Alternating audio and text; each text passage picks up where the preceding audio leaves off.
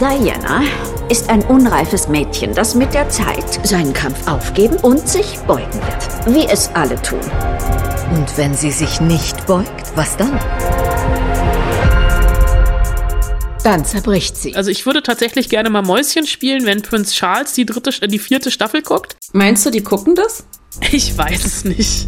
Aber ich kann auch Prinz Harry mittlerweile immer mehr verstehen, warum er gegangen ist.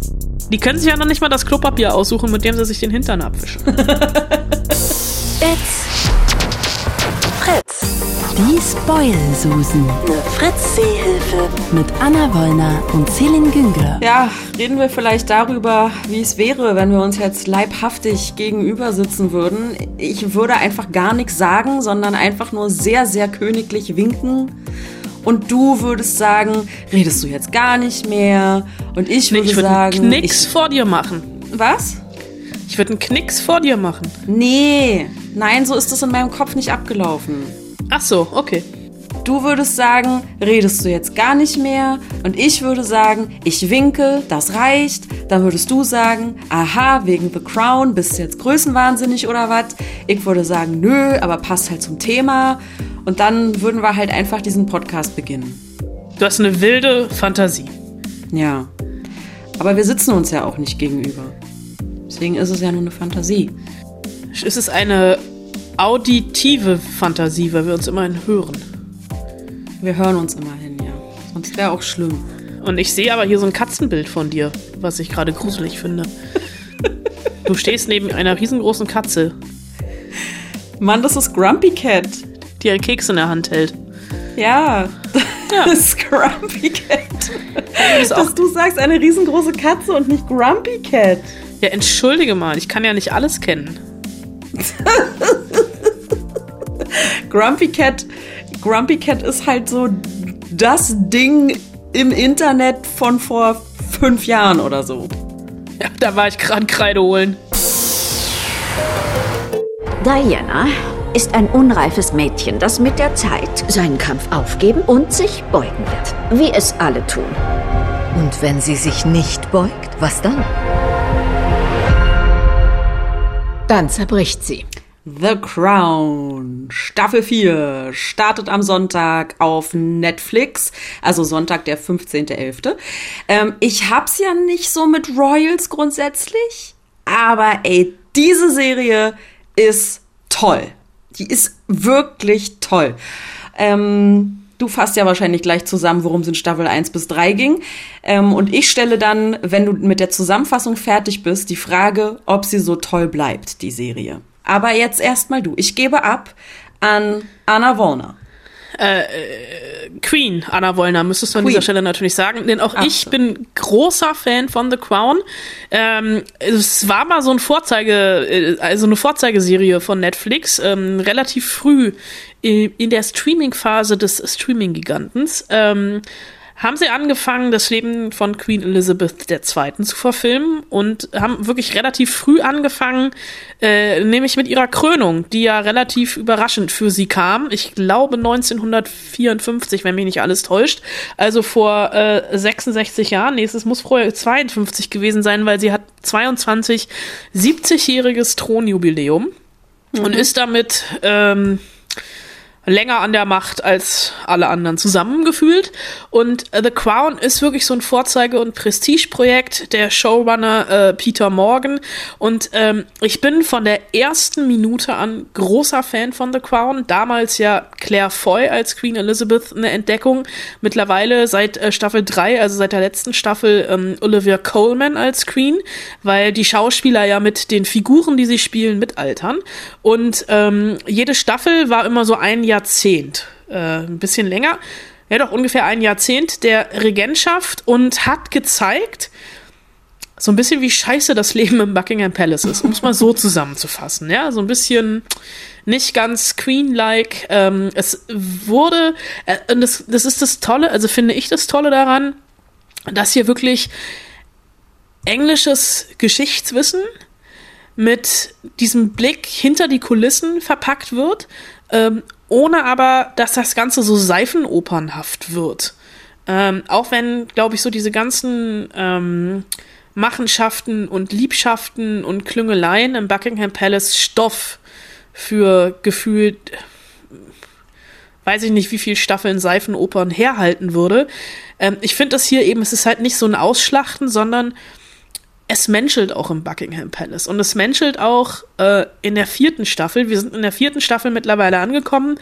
Ende der 70er, Anfang der 80er Jahre. Und Fans der Royals wissen natürlich, dass hier ein ganz großer Auftritt kommt, nämlich der von Diana. Dann auch irgendwann Princess of Wales, als sie Prinz Charles ehelicht. Eine Ehe, zu der beide so ein bisschen gezwungen werden. Prince Charles, der in der vierten Staffel immer unsympathischer wird. Ich bin wirklich fast durch. Äh, ich habe, äh, also meine Frau zu Hause, wir haben angefangen, ähm, Freitag, glaube ich, die vierte Staffel zu gucken. Es wurde zwischendurch heimlich ohne mich weitergeguckt, weil es so spannend war, dass wir dann irgendwann parallel geguckt haben, bis mhm. wir dann wieder auf dem gleichen Stand waren, mhm. äh, weil ich wirklich dann, äh, wir mussten eine Folge nachholen, weil sie heimlich wirklich sehr zu meinem Missfallen ohne mich weitergeguckt hat. Äh, übrigens auch mit Kind, ja, also The Crown scheint dann doch tatsächlich Ach, kindertauglich. Geht. Mhm. Das geht dann auf einmal. Ich weiß auch mhm. nicht warum, aber egal, das ist dann okay. Ähm, aber hier jetzt, also stehen eigentlich und das finde ich, also äh, die die dritte Staffel, da hat ja letztes Jahr unter anderem Christian Schwocho ähm, Regie geführt ähm, und das ist ist, es ist ja immer, also jede, jede Folge hat mehr oder weniger eine geschlossene Handlung, aber diese ganzen Erzählbögen ziehen sich natürlich über die ganze Staffel und auch hier. Und hier gibt es eigentlich ähm, vier Frauen, um die es zentral geht. Also es ist eine sehr weibliche Perspektive diesmal. Es geht natürlich um die Queen, wen auch sonst. Es geht um Margaret Thatcher, die eiserne Lady, die ähm, hier gespielt wird von Gillian Anderson, die man oh. erstmal überhaupt nicht erkennt, die das großartig macht, die sich wirklich Thatcher so ein bisschen einverleibt. Dann haben wir wieder ähm, die Schwester von Elizabeth, die immer noch so ein bisschen pisst ist, dass sie nur die Schwester der Königin ist und nicht die Königin. Äh, mhm. gespielt von Helena Bonham Carter, auch wieder großartig. Und wir haben neu Emma Corrin als ähm, Lady Di. Und mhm. die ist ihr wirklich wie aus dem Gesicht geschnitten. Die passt von der Besetzung her wie Arsch auf Eimer. In der nächsten Staffel äh, wird Lady Di äh, von Elizabeth Debicki gespielt. Und auch da kann ich mir sehr, sehr gut vorstellen, dass, dass das funktioniert. Und hier jetzt aber auch erstmal, also wir haben, wir haben die Queen, die im Konflikt mit der äh, Premierministerin steht. Wir haben äh, Prinz Charles, der eigentlich immer noch äh, in Camilla verliebt ist und auch eine Affäre mit ihr hat, der aber gezwungen wird, so ein bisschen vom Hof, ne, die Etikette will es, dass er heiratet, sich eine Frau sucht. Dann kommt irgendwie äh, Diana, die überhaupt nicht eigentlich dafür ausgelegt ist, in diesen Palast zu passen dieser es aber irgendwie trotzdem macht. Die beiden geraten immer wieder aneinander. Dann kommen irgendwann, dann kommen die Kinder. Eine Folge sind die auf, in Australien auf einer langen Reise. Da scheppert's dann gewaltig zwischen den beiden. Dann gibt's eine Folge, äh, bei der, das ist übrigens die Folge, die ich noch nachholen muss, weil sie heimlich ohne mich geguckt wurde, äh, wo es kurz vermutet wird, dass Prinz Charles äh, unter einer Lawine begraben wird. Ähm, und es gibt immer wieder so diesen, ja, so ein bisschen der, Anbie der anbiedernde Versuch von Diana, irgendwie mit Queen Elizabeth warm zu werden, äh, die da sich dann aber lieber um die Hunde kümmert, als sich um, um ihre Schwiegertochter sorgt. Ähm, dann flüchtet sie sich in die Magersucht, äh, will eine, eine, eine gute Mutter für ihre Kinder sein. Die Kinder dürfen oder ähm, Prince William darf aber nicht mit auf Reisen. Sie setzt sich dann ein dafür, dass das passiert. Also diese ganze royale Etikette, die hier von einer bürgerlichen gebrochen wird. Und ähm, ich bin auch hier wieder ganz, ganz groß, falls man das noch nicht gemerkt hat, ganz, ganz großer Fan und will für kein Geld der Welt mit irgendjemandem von den Royals tauschen. Also weil dieses Leben, was die führen, das ist ja so unselbstbestimmt. Und das Schöne hier finde ich jetzt mittlerweile, ähm, es ist so eine Zeit, an die ich mich, oder beziehungsweise es, es tauchen immer mehr Leute auf, die man halt heute auch noch kennt. Ne? Also ähm, Prince Andrew, der kleinere Bruder von äh, Prince Charles, so ein arroganter, fieser junger Sack, der irgendwann ein alter, arroganter, fieser Sack wurde, ähm, der ja auch mit ähm, Jeffrey Epstein mhm irgendwas gemauschelt hat, der taucht auf und so. Und es ist, also von der Ausstattung her, ne, von den Kostümen sowieso ja immer alles äh, total geil. Aber auch hier, also, das Traurige ist, und es ist jetzt, es ist für mich wirklich hart, wird für dich auch hart sein. Ähm, es gibt nur noch zwei Staffeln, mhm. fünf und sechs. Und die fünfte Staffel soll auch erst übernächstes Jahr kommen. Also normalerweise war bisher immer so im November The Crown Zeit. Also die dritte Staffel gab es letztes Jahr um die Zeit und Corona bedingt schaffen sie es aber nicht und deswegen kommt die fünfte Staffel erst 22 und ich weiß noch nicht so richtig, was 21 für ein Jahr wird, wenn keine neue Staffel von The Crown kommt. Ich überlege gerade, was ich darauf ah, ich dachte, sagen du weinst. Soll. Nee, ich dachte, ich, ich dachte, du weinst. Nein, ich naja, ich versuch's mal etwas diplomatisch, dann wird es eine andere tolle Serie geben nächstes Jahr. Und dann ist ja, mir eingefallen, natürlich. naja, Moment, das Problem, was The Crown hat, hat ja nicht nur The Crown, sondern irgendwie alle. Und dann dachte ich, hm, vielleicht konzentrieren wir uns nächstes Jahr einfach darauf, diesen Kack-Virus loszuwerden ähm, und freuen uns dann auf 22. Äh, definitiv. Ja. Naja. Okay, also cool. Ähm, hast du meine Frage ja eigentlich schon beantwortet. Die Frage war ja gewesen, bleibt die Serie so toll? Und du sagst ja, eindeutig. Ja, weil also das Schöne ist, also das ist halt wirklich, also diese Serie, es ist auch, also diese Serie bildet auch. Äh, was wir in den letzten drei Staffeln oder jetzt noch in der vierten Staffel alles auch über englische Geschichte äh, gelernt haben. In der ersten Staffel gab es ja diesen Nebel und das äh, war die, London. Das war die Folge, die mich dazu gebracht hat, es zu gucken. Als du von dieser Folge berichtet hast, habe ich so gedacht, boah, das klingt aber cool. Und dann habe ich angefangen zu gucken. Und jetzt freue ich mich auf Staffel 4. Siehst du, und dann gab es in der dritten Staffel gab's ja die Folge mit diesem Grubenunglück irgendwo ja. in. Äh, ne, und das sind halt die ganze Zeit, das sind so, das sind so Sachen, äh, die ich dann halt parallel Wikipediare oder Google und halt dann irgendwie noch weiter in diese in, in, in, in die in die englische jüngere Geschichte eintauche. Gibt auch in dieser Folge in dieser Staffel relativ an, an, am Anfang gibt es ein Attentat der IRA, ähm, wo der ähm, Onkel und so eine Art Ziehvater von Prince Charles stirbt, äh, Lord Mountbatten. Mhm. Der äh, und ich habe dann halt erstmal komplett die Biografie von ihm schnell überflogen. Äh, weil der halt unter anderem auch mit äh, Camilla gemauschelt hat. Und so, das ist, das ist also ein riesengroßes Geflecht an, an Beziehungen in diesem Palast. Und natürlich deckt die Serie nicht alles ab. Und natürlich ist diese Serie auch rein fiktiv, ne? Mhm. Obwohl da ja ein riesengroßes Rechercheteam hintersteckt. Aber so diese Gespräche, die haben ja alle so überhaupt nicht stattgefunden. Deswegen, also ich würde tatsächlich gerne mal Mäuschen spielen, wenn Prince Charles die dritte, die vierte Staffel guckt weil so ein Sympathieträger, puh, ist er nicht unbedingt. Meinst du, die gucken das? Ich weiß es nicht. Aber ich kann auch Prinz Harry mittlerweile immer mehr verstehen, warum er gegangen ist. Die können sich ja noch nicht mal das Klopapier aussuchen, mit dem sie sich den Hintern abwischen. Ja. Also man weiß ja von äh, Obama, dass er Game of Thrones geguckt hat, aber das würde mich jetzt wirklich mal interessieren, ob die Royals The Crown gucken. Das würde ich. Ich glaube nicht, finden. weil sonst gäbe es bestimmt schon Unterlassungsklagen. Na, oder halt eben nicht, ne? Also ich meine, die haben ja da auch wahnsinnig viele Presseberater und so, die denen dann irgendwie sagen, hm, lieber Füße stillhalten, lieber gar nichts dazu sagen, sonst ist halt irgendwie der Skandal noch größer, weil dann könnte man ja zugeben, dass es vielleicht doch wahr ist und äh, genau so abgelaufen ist, wie es dargestellt wird. Also ich stelle mir jetzt gerade vor, wie es Sonntag durch den Buckingham Palace äh, schallt von der Queen.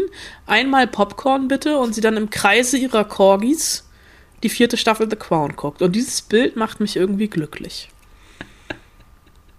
Und während Anna sehr glücklich ist, könnt ihr euch ja The Crown äh, angucken. Solltet ihr äh, das noch gar nicht gesehen haben, äh, dann habt ihr jetzt ja ein bisschen was zu tun. Ne? Also drei Staffeln vorne weggucken und dann ab Sonntag Staffel 4 mit Diana.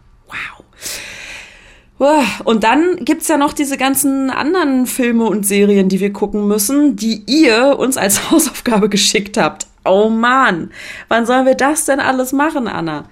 Oh. Weiß ich nicht. Ich weiß ja nicht, was alles gekommen ist. Unfassbar. Also, die Hausaufgabe war Filme und Serien mit Königinnen und Königen drinne. Ähm, ich halte mich aufgrund der Fülle eurer Zusendungen an zwölfsusen.fritz.de, halte ich mich diesmal auch wieder zurück. Ich habe ja letztes Mal schon gesagt, Leonardo DiCaprio, der Mann in der eisernen Maske, Sonnenkönig, der seinen Bruder wegsperrt und die Musketiere retten dann den vermeintlich echten König und so. Ähm, dann würde ich noch sagen Game of Thrones, weil da gefühlt 87 Könige vorkommen und Königinnen. Ähm, und fertig. So. Ähm, ich beginne mit Nikos Mail. Nico hat eine relativ kurze Mail geschrieben. Äh, erstens, Mario Adorf als König in Prinzessin Fantagiro. Das war so eine Ja. Sat 1 Seriengeschichte, ne? Von, von wann ist das? Aus den 90ern oder so. Wenn es nicht sogar die, an der, in den 80ern gab es das eins noch nicht. Und das ist so krass, weil ich habe das als Kind geguckt und habe mir natürlich überhaupt gar keine Gedanken über die Schauspieler gemacht. Und jetzt fiel es mir gerade wie Schuppen von den Augen, dass Mario Adolf der König ist. Ha! Ah ja. Okay. Ähm, aus heutiger Sicht betrachtet würde ich sagen, eine sehr trashige Fernsehserie. Ja, würde ich schon sagen. Ähm, zweitens, Anne Hathaway als weiße Königin in Alice im Wunderland. Deckt es deine Hausaufgabe mit ab oder wie ist es? Nein. Also, okay. Und als drittes Julie Andrews als Königin Clarice in den Plötzlich Prinzessin-Filmen. Hat da nicht auch Anne Hathaway mitgespielt? Ich glaube ja. Aber war, sie- war sie nicht die Königin? Nee, aber die Prinzessin, ja. Mhm. okay. Plötzlich. Plötzlich Prinzessin. Äh, danke, Nico. Ähm, ich würde weitermachen mit Henning. Hennings Mail ähm, beschreibt äh, Cersei Lannister als allererstes. Äh, es ist Game of Thrones, Anna. Ja. Okay, ja, Lannister, stimmt, da klingelt irgendwas. Das ist quasi Ganz weit die, entfernt. Das ist quasi sowas wie die böse Stiefmutterkönigin, wenn du so willst. Ähm, Ah, okay. Also die ist wirklich äh, böse, schreibt auch Henning, durchtrieben, Löwenmutter äh, und tut quasi auch alles, um die Macht der Lannisters zu erhalten. Äh, die, das kann ich absolut unterschreiben. Dann, oh, ich habe die Serie zwar gesehen, aber weiß nicht genau, wie es ausgesprochen wird. König Sog aus äh, Disenchantment. Das Habe ich nicht gesehen. das ist diese ähm, neue Serie vom Simpsons-Macher, ne? Ach so, doch, die habe ich ja doch gesehen. Aber ich weiß halt nicht. Ah, ja, habe ich, vergessen, dass ich sie gesehen habe. Ja, ich habe es ja auch nur so, so mit einem Auge und einem Ohr gesehen. Auf jeden Fall schimpft dieser König äh, äh, sich durch die Serie und poltert durch die Serie und hat immer Ärger mit seiner Tochter Bean. Ähm, er lebt das Königsein voll aus, ist launisch, jähzornig, vom Volk gefürchtet und gefeiert. Das ist wahrer Absolutismus. Und ich glaube, Henning freut sich ein bisschen. Und dann ähm, was, was ich überhaupt nicht einordnen kann, weil ich es überhaupt gar nicht kenne. Vielleicht kannst du da aushelfen, Anna. Der Hofnarr von 1955. Oh, nee. Da schreibt Henning, ähm, das Kind mit dem purpurnen Muttermal. Ähm, das ist wohl, also der Hofnarr ist wohl ein Kultfilm. Ähm, die Eltern des Babys wurden vom Tyrannen ermordet und das Kind ist quasi nun rechtmäßiger Thronerbe. Es hat nur wenige Auftritte, in denen Zweiflern seine rechtmäßige Abstammung demonstriert wird. Dies geschieht durch Zeigen des purpurnen Muttermals, welches sich auf einer Pobacke des Kindes befindet, worauf sofort alle ehrfürchtig niederknien, sobald sie es sehen. oh ja, klingt witzig, auf jeden Fall. Aber sagt ja auch nichts, dann bin ich ja beruhigt. Nee. So, jetzt kommt eine Mail, die äh, sehr bildungsaufträglich daherkommt. Ähm, von Wiebke nämlich. Ähm, und auch hier habe ich Probleme. Trine Dürholm, die Gewinn Ja, äh, dänische Schauspielerin, ganz groß. die Gewinnerin des Silbernen Bären im Jahr 2016 in Königin, so heißt der Film. Allerdings spielt sie darin keine Königin, sondern eine Anwältin für Familienrecht, die sich auf Missbrauchsfälle spezialisiert hat und ist die Stiefmutter eines 17-jährigen Problemjugendlichen. Zur Patchwork-Familie gehören noch ihr schwedischer Ehemann und zwei gemeinsame Zwillingstöchter. Sie verführt ihren Stiefsohn und hat eine verhängnisvolle Affäre mit ihm. Grandios gespielt und auf jeden Fall im Rahmen für die schönsten Filmhäuser. Aber eigentlich ja nur nach dem Namen nach was mit König. Können wir das gelten lassen, Anna? Können wir gelten lassen. Finste. Ich habe heute meinen sozialen Tag. Na gut, du bist der Können wir Boss. gelten lassen. Ich würde es nicht gelten lassen, aber ey, du bist der Boss. Ähm, zweiter Film, den Wiebke auflistet, ist Die Königin und der Leibarzt. Äh, ein toller Historienfilm, der getoppt wird durch Mats Mikkelsen als Leibarzt Johann Friedrich Mann. Johann Friedrich, Punkt. Ähm, handeln von der Dreiecksbeziehung um den schwachsinnigen, Chris also schwachsinnig hat sie in Anführungsstrichen geschrieben, um den schwachsinnigen Christian der Siebte, König von Dänemark und seiner Frau Prinzessin Caroline Mathilde sowie besagtem Leibarzt. Mhm, habe ich nicht gesehen. Aber Habe ich auch nicht gesehen. Lief aber, glaube ich, auf der Berlinale, aber ich bin mir gerade nicht hundertprozentig sicher. okay. Bei Mats Mikkelsen bin ich jetzt ja sehr, sehr vorsichtig geworden seit äh, seiner komischen Hannibal Lecter-Serie. Die fand ich ja gar nicht gut. Aber gut. Ähm, und der dritte Film ist ähm, Rudi Könke als König Christian der Vierte. Hast du davon schon mal gehört? Wie heißt der Film? Christian der Vierte, die letzte Reise. Nee. Nee. ähm, Wiebke schreibt ein absoluter Low-Budget-Historienfilm, dem man das geringe Budget nicht anmerkt. König Christian IV. begibt sich mit der Kutsche auf seine letzte Reise nach Kopenhagen, da er schwer krank ist. Seine Ex-Frau soll ihn begleiten. Der Film spielt bis auf die Anfangs- und Schlussszene in der Kutsche. Die Kostüme sind ziemlich eindrucksvoll. Der König wird als Piratentyp inszeniert. Da er wegen seiner Schmerzen unter dem Einfluss eines bewusstseinserweiternden Krauts steht, bewegt sich der Film ständig an der Grenze zwischen Wahn und Wirklichkeit und es bleibt dem Zuschauer überlassen zu entscheiden, was tatsächlich auf dieser letzten Reise passiert ist und was der König sich nur eingebildet hat. Naja, okay. Gut. Dann gehe ich weiter zur nächsten Mail von Iris. Und man muss sagen, Iris hat geschummelt. Iris hat richtig hart geschummelt. Iris hat nämlich äh, drei Queens-Filme genommen und drei Kings-Filme. Also insgesamt sechs Filme. Respekt, da hatte ich auch kurz überlegt. Aber habe ich ja nicht gemacht. Ähm, der, okay, also ich lese jetzt die Schummelei hier mal vor.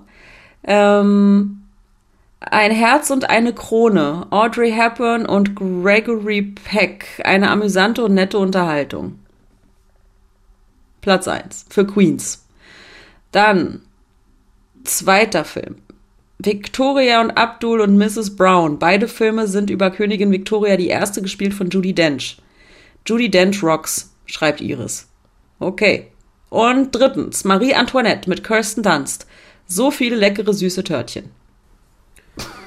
Von Sophia Coppola. Hatte da jemand Hunger, frage ich mich da. Vermutlich. Okay, dann Könige. Erstens, The King's Speech mit Colin Firth, ein genialer Film. Das ist doch das mit dem Stottern, richtig? Genau. Gut. Ähm, der kommt ja auch in The Crown vor. Das ist ja der Vater von Elisabeth. Genau, der dann überraschend, der erstmal, der erstmal König wird, weil sein älterer Bruder abdankt, um eine bürgerliche zu heiraten. Äh, über die es auch einen Film gibt, der den wiederum Madonna gemacht hat, der W.E. heißt. Äh, und dann äh, stirbt er aus King's Speech relativ früh und äh, Queen Elizabeth wird überraschenderweise relativ jung Königin. Platz Nummer zwei.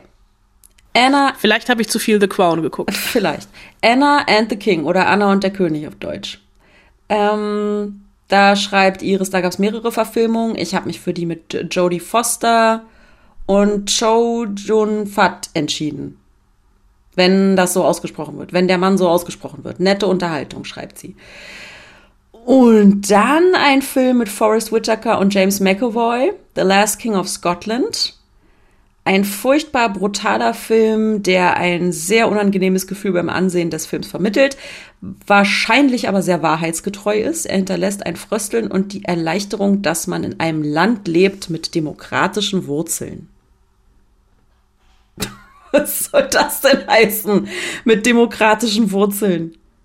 Wir leben immer noch in einer Demokratie. Also die das ist ein bisschen mehr als Wurzeln. Das ist äh, auch noch der Demokratiebaum da. Auch wenn viele Leute was anderes behaupten. Bullshit. So. Kannst du es unterschreiben, Anna? Jawohl. So, und dann noch eine letzte Mail von Julian, der übrigens der allererste war, äh, der die Mail geschrieben hat. Und zwar, ich glaube, es war in irgendwie 8.31 Uhr oder so am Donnerstagmorgen. Also. Also quasi gefühlt, bevor wir die Hausaufgabe überhaupt gestellt naja, haben. Naja, so nicht, aber quasi, ich stelle mir vor, dass Julian aufwacht, aufsteht, der Wecker klingelt und er dann als allererstes die Spoilsusen anmacht, sich die ganze Folge reinzieht und dann sich sofort ans Handy, Laptop, Tablet oder sonst was begibt und die Hausaufgaben macht. Da würde ich sagen, Julian macht alles richtig. Warum machen die anderen das nicht so? Ach, da würden mir jetzt so viele Antworten einfallen. Stattdessen lese ich die Hausaufgabe von Julian vor. Der erste Film mit Königen und Königinnen, der mir einfällt, ist natürlich Der Herr der Ringe. Selbstverständlich. Und zwar die Rückkehr des Königs. Äh, und hier meint äh, Julian natürlich Aragorn, den zweiten. und dann noch die ganzen anderen Namen, die Aragorn so hat. Äh, König von Gondor und so weiter und so fort. Äh, der zweite Film ist Plötzlich Prinzessin. Okay, hatten wir schon. Anne Hathaway. Ähm, hm, hm, hm. Und der dritte Film, den er hat, und das finde ich auch ein bisschen cool, ist äh, 300. äh, aber nicht den, äh, ähm, den Gottkönig, sondern äh, Jared Butler führt er hier an. Ähm, weil Jared Butler ja die Gruppe von den insgesamt 300 durchtrainierten, knapp bekleideten Spartaner Spartiaden, heißen die Spartaner, ähm, zu den Thermophylen führt, um dort gegen die persische Armee, und da ist er wieder, des Gottkönig, Königs Xerxes, Xerxes zu kämpfen. Boah. Alter. So. Ich brauche jetzt eine neue Zunge. Und deine Hausaufgaben. Geht's dir gut, Anna? Ja, mir geht's gut. Ich habe Schnupfen. Ich habe kein Corona, ich habe lediglich Schnupfen. Auweia. Noch. Ähm, mich wundert es, dass keiner König der Löwen genommen hat. habe ich auch nicht genommen. mich wundert es auch, dass keiner Robin Hood genommen hat. Mhm. Stand auch bei mir ganz oben auf der Liste. Mhm. Aber mhm. ich habe tatsächlich, ähm, ich habe Black Panther genommen. Mhm. Ja. Auch in Erinnerung an den viel zu früh verstorbenen Chadwick Boseman. Weil der ja König von der, Wakanda ja. ist. Weil der König von Wakanda ist. Dann habe ich genommen einen äh, Film, dessen Buch ich sehr mag, äh, von Tom Tick war mit Tom Hanks in der Hauptrolle. Ein Hologramm für den König, in dem Tom Hanks die ganze Zeit in irgendeinem Wüstenstaat in einer in, im Entstehen begriffenen Stadt mhm. äh, in einem Zelt sitzt und darauf wartet, dass der König vorbeikommt, mhm. um ihm eine Technik zu verkaufen. Und der Witz an der Sache ist, der König kommt überhaupt nicht. Also es ist eigentlich eher ein Film über die Abwesenheit des Königs. Und dann natürlich die beste Königin aller Zeiten, nicht nur in äh, The Crown, sondern auch in The Favorite Olivia Coleman. Welche Königin hat sie da gespielt? Das war ähm, Queen Anne, mhm. glaube ich, mhm. irgendwann im 17. Jahrhundert, die umgeben von Karnickeln in der, in der Jogginghose des 17. Jahrhunderts die ganze Zeit im Bett gesessen hat und zwei Mätressen hatte. Emma Stone und Rachel Weisz, mhm. die sich dann gegenseitig auch noch bekriegt haben. Und die haben sowas wie Hummerrennen gemacht und sowas, sowas, was man halt tut. Äh, Film von Yorgos Lantimos, großartiger griechischer Regisseur, The Favorite, ähm, natürlich auch Oscar prämiert, Olivia Coleman vor zwei Jahren. Danach hast du eigentlich alle Könige gesehen und Königinnen. Ich habe jetzt auch das Gefühl, äh, ich muss mir jetzt hier noch ganz, ganz viele Filme angucken bei den ganzen Königinnen und Königen. Ich habe jetzt richtig Bock auf 300 mal wieder zu gucken. das ist Oh. Sparta. ich find's toll. Na Juti, äh, ich bin jetzt irgendwie durch. Aber wir sind noch nicht am Ende, Ja. wa? Wir, wir sind durch, aber noch nicht am Ende. Das hast du gut gesagt.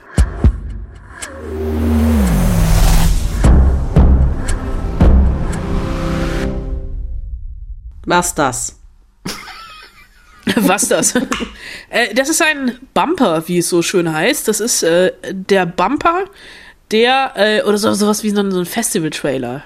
Ja, wenn, also auf so Festivals ist ja immer großartig, wenn der Vorhang aufgeht, der, der Trailer kommt und danach geht der Film los.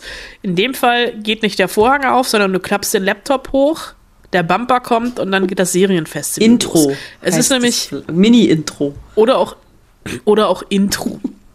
Ähm, es ist nämlich gerade Festivalzeit. Äh, in München würde das eigentlich ähm, analog stattfinden, nämlich das Seriencamp Serienfestival an der HFF in München. Äh, seit dem 5. November geht noch bis zum 22.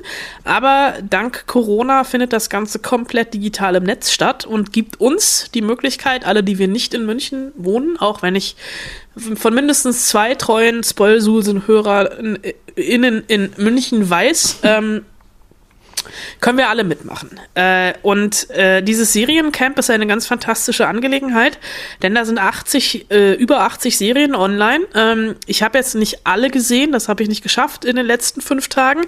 Ähm, und da gibt's alte Dinge oder in Anführungsstrichen ältere Dinge, die man nachgucken kann, wie die großartige BBC-Serie Years and Years oder aber auch wie Hausen oder I May Destroy You oder Normal People.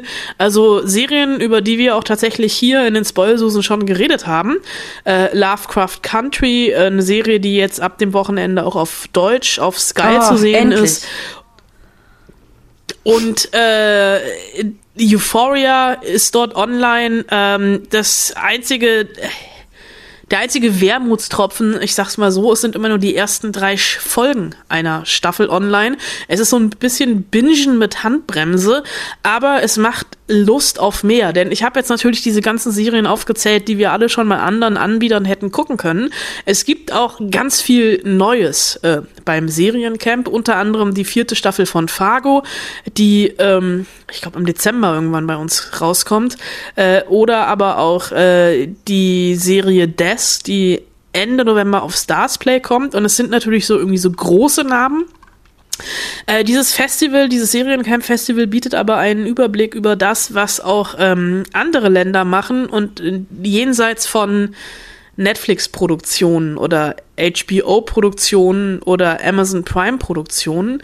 Äh, es ist unter anderem eine ähm, sehr experimentell anmutende französische Serie dort online, die Moa heißt. Und das ist ungefähr auch das einzige Geräusch, beziehungsweise der einzige menschliche Laut, die, der in dieser Serie äh, vorkommt. Sie spielt nämlich in der Steinzeit und die Menschen können noch nicht miteinander reden, sondern sich nur über Grunzlaute verständigen. Es gibt eine belgische Serie, von der es auch bald ein deutsches Pendant geben wird, weil die lose auf einem Buch basiert. Was mich vor zwei Jahren im Sommer in den Wahnsinn getrieben hat, ist nämlich ein, ähm, ein Polit-Thriller, der Blackout heißt, in dem es äh, keine globale Pandemie gibt, sondern einen globalen Stromausfall und innerhalb von Tagen äh, das Böse Menschen zeigt äh, und wirklich äh, Abgründe äh, raussetzt, weil wenn wir uns mal überlegen, für was wir alles Strom brauchen und was passiert, wenn dieser Strom nicht mehr da ist. Äh, in Blackout, der belgischen Serie, bei der es die ersten zwei Folgen äh, jetzt beim Seriencamp gibt, äh, ist dieser äh, europäische Blackout äh, an die Entführung der Tochter der belgischen Ministerpräsidentin oder Premierministerin gebunden, die versucht, äh, also die, eine Drohung bekommt, äh, wenn das Licht wieder angeht, ist ihre Tochter tot und versucht diesen Blackout so ein bisschen künstlich in die Länge zu ziehen, um ihre Tochter zu finden. Also die ersten zwei Folgen schon irgendwie Hochspannung pur. Äh, es gibt auch äh, deutsche Serien, unter anderem Stichtag so eine Münchner Ghetto-Serie, die diese Woche auch auf Join startet, die mir ein bisschen zu sehr Ghetto war. Oder aber eine Serie, wo ich gerne weitergucken würde, wo ich mich ein bisschen in den Arsch gebissen habe, dass es nur die ersten zwei Folgen gibt äh, oder drei Folgen, weil es eine, ist eine Kurzserie, eine skandinavische Kurzserie, die Christmas on Blood Mountain heißt, wo ein ähm, Familienpatriarch seine ganze Familie, die eigentlich nichts mehr mit ihm zu tun haben will, ähm, in sein Hotel einlädt, Anfang Dezember, und sagt, ähm, hier, ich werde sterben, ist halt so. Ihr werdet aber alle nur erben, also ihr werdet alle nur erben, wenn ihr bis Weihnachten mit mir hier zusammen bleibt.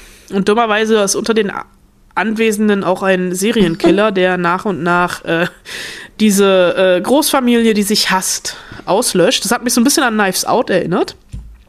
Ja, das kann man da alles sehen. Äh, und es ist tatsächlich, also es, das Reingucken lohnt sich, auch wenn es halt immer nur, also so ein bisschen so ein Appetizer ist und es fies ist, dass man dann Sachen nicht zu Ende gucken kann. Die meisten Sachen werden ja irgendwann kommen. Und äh, es gibt einfach so einen ganz guten Überblick über das, was gerade so in der Serienwelt äh, passiert. Also ich habe mein Wochenende, ich war immer so ein bisschen hin und her gerissen. Ich habe erst The Crown geguckt, dann habe ich wieder ein bisschen Seriencamp geguckt, dann musste ich feststellen, dass ohne mich The Crown weitergeguckt wurde. Ähm, ja, du siehst, im Hause Wollner hängt der Haussegen ein bisschen ja, schief. Ja, ist mir aufgefallen.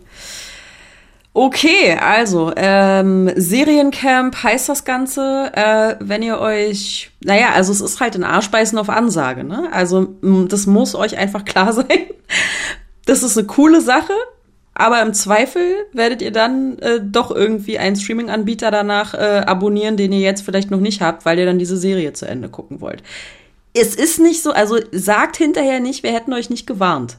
Ja, das wollte ich jetzt nur hier nochmal disclaimer-mäßig sagen. Weil wir haben ja auch so Also ich nehme keine Verantwortung für pure ja, genau. Verzweiflung.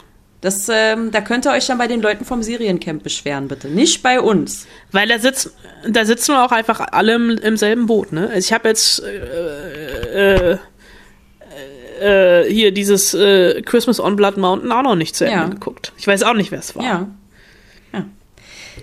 Ist auch scheiße. Ist halt auch scheiße. Sowas passiert euch bei einem Film natürlich nicht.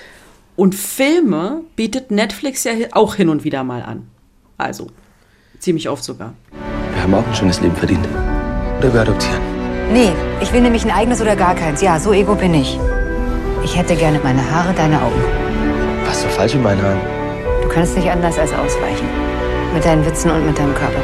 Genau, ganz andere Thema. Es geht um einen unerfüllten Kinderwunsch.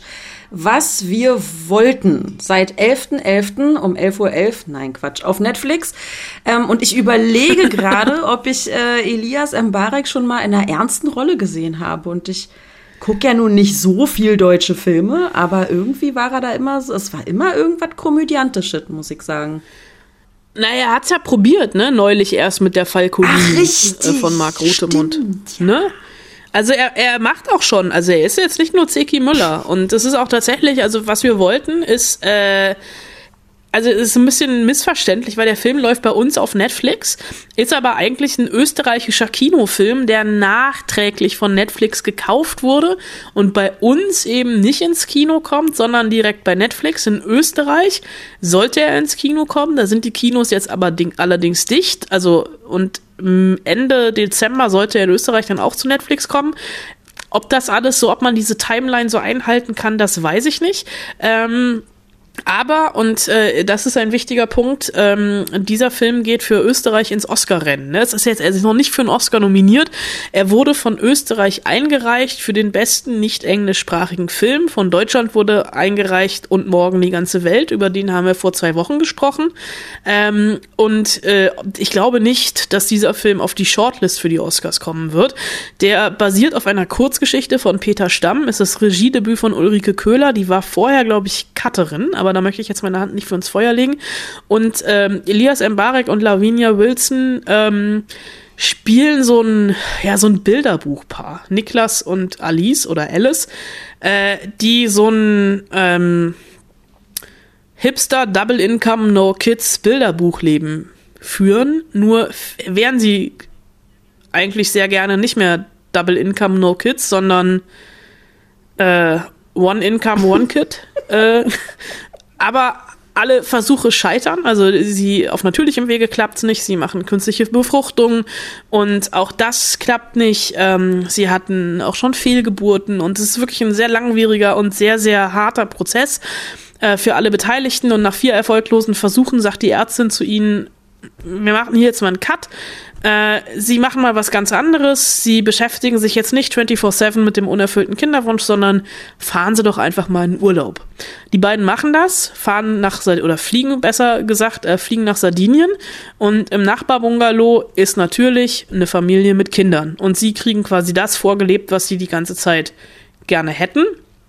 Kriegen aber auch von dieser Familie gespiegelt, dass Kinder haben nicht immer nur Schönes und dann gibt's auch noch einen, einen tragischen ein tragisches Ereignis in diesem Urlaub, der irgendwie ihr Leben so ein bisschen auf den Kopf stellt.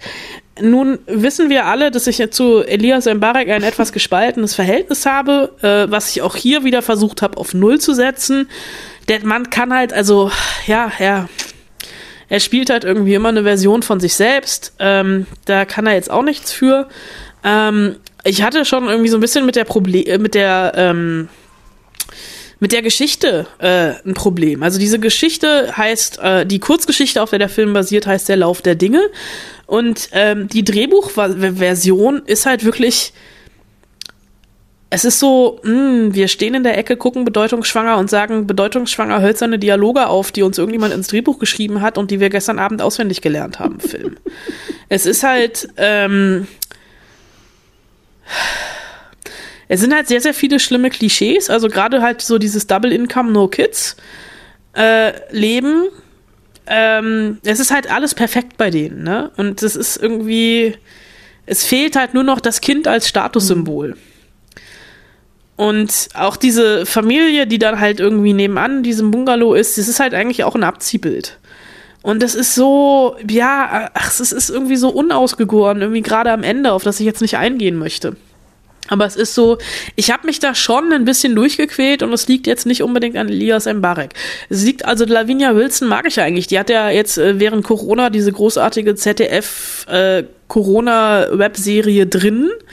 Ähm, aber hier ja, nee. Das war mir irgendwie alles, dieser Film war mir, Achtung, Wortspiel zu bedeutungsschwanger. Also, äh, doch lieber Filme und Serien mit Königinnen und Königen gucken. Da haben wir jetzt ja, äh, ja einige zu tun und äh, auch sehr viele Inspirationen bekommen in dieser Folge Spoil Susan. Schön! Na Mensch, aber ich freue mich auch immer, wenn ich von dir äh, mal gehört kriege, diesen Film, Seelen, solltest du bitte nicht gucken. Es freut mich immer. Ach, jetzt tu doch, so, tu doch nicht so, als würde ich das nie machen. Naja, oft sagst du, also Seelen, für dich ist der Film nichts.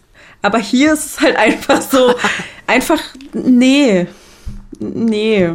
Dann lieber The Crown. Dann lieber ein gutes Oder ein Buch. Buch. Ja, nur klar. Ich lese gerade den neuen Volker Kutscher. Ich lese gerade gar nicht. Naja, kann man so machen. Ich warte ja immer noch auf äh, den letzten Teil Game of Thrones. Aber ich glaube, da kann ich auch lange warten. Ich würde sagen, da kannst du da, da wirst du relativ lange warten. Jutti, äh, genau eine Woche, je nachdem, wenn, wann ihr diesen Podcast hört, ne? Vielleicht auch nur fünf Tage oder drei oder zwei oder 30 Minuten, müsst ihr warten für die nächste Folge Spoil Susan. Ähm, nächste Woche reden wir, oder in der nächsten Folge reden wir dann nämlich über Superhelden. Endlich mal wieder. Aber nicht so, wie ihr jetzt denkt, nein. Es gibt eine Doku-Serie über Marvel. Wer will denn sowas wissen? Ich weiß auch nicht. nee, vielleicht interessiert mich das nicht. Ich will halt Marvel-Filme gucken, aber ich will doch nicht wissen, was da wäre, so. wie, warum, wieso, weshalb. Also, ehrlicherweise ich dachte, ich tue dir einen Gefallen. Ich habe Trailer angeguckt und da sind halt irgendwie, das ist halt so typische amerikanische Doku-Serie, wo halt irgendwelche Leute sagen, ich hätte niemals gedacht, dass ich mit Zeichnen mein Geld verdienen werde. Oh mein Gott. Und dann halt so ein bisschen Cosplay und dann so ein bisschen, oh mein Gott, wie geil ist Marvel eigentlich und fertig. Nee, das Ding ist von Disney Plus ja. produziert. Ich weiß nicht, was du da erwartest. Gar nicht. Du, wir müssen doch nicht drüber reden. Wir können auch nächste Woche einfach mal eine nee, Stunde wir, schweigen. Wir müssen drüber reden, weil meine Hausaufgabe basiert da drauf. Achso, okay, gut. Äh, die Hausaufgabe für nächste Woche ja? ist nämlich Die besten Nein, Superhelden. nein, Spider-Man. Spider-Man. Sp- Okay. Ich dachte nämlich diesmal, ich mach's mal ein bisschen anders. Ich mache mal ein bisschen andere Hausaufgabe. So, und jetzt ist halt nicht einfach nur hier. Male deinen besten Was? Superhelden. Zeichne deinen Lieblings-Superhelden. Ja, davon haben die Podcast-HörerInnen ja sehr viel von. Eben. Nein.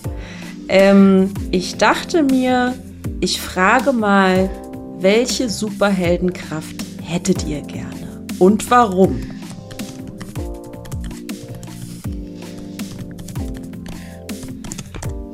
Schneller tippen. Weil, also ich meine, sein ganzes, sein ganzes Superhelden-Filmewissen hier abspulen, das kann ja jeder. Aber einfach mal drüber nachdenken, was ist eigentlich die coolste Superheldenkraft? Und wie würde ich die einsetzen und warum hätte ich ausgerechnet diese gerne? Das erfordert schon ein bisschen mehr. Ähm, und diese Ergebnisse schreibt ihr uns bitte an spoilsusen.fritz.de. Das ist unsere E-Mail-Adresse. Ja, Du weißt aber schon, dass du damit jetzt so ein bisschen die Büchse der Pandora Wieso? geöffnet hast, ja? Weil das ist so na? alles und nichts. Naja, ich guck mal, was da kommt, weißt du? Guck mal, was da kommt. Ich guck mal, was ich gern für eine Superheldenkraft hätte. Ja. Ich muss auch überlegen. Ich weiß das auch nicht so auf Anhieb. Es gibt so viele schöne Superheldenkräfte. Und sind es auch, also sind halt auch die Kräfte von deinem Lieblings-Superhelden, sind es tatsächlich auch die besten Kräfte? Auch darüber muss man nachdenken. Oh, jetzt wirst du aber, jetzt wirst du aber philosophisch. Also, schreibt uns an spoilsusen.fritz.de. Das, war, das werden die Hausaufgaben für nächste Woche sein. Äh, wir freuen uns über viele, viele Antworten. Möge die Macht mit euch. Ach nee, Moment, das war ein anderer Film. Und mit deinem Äh, Geist. liebe Grüße, eure Spoilsusen. Viel Spaß beim, was immer ihr auch guckt, wo immer ihr guckt, worauf ihr immer auch was guckt. Ja, ihr wisst, was ich meine.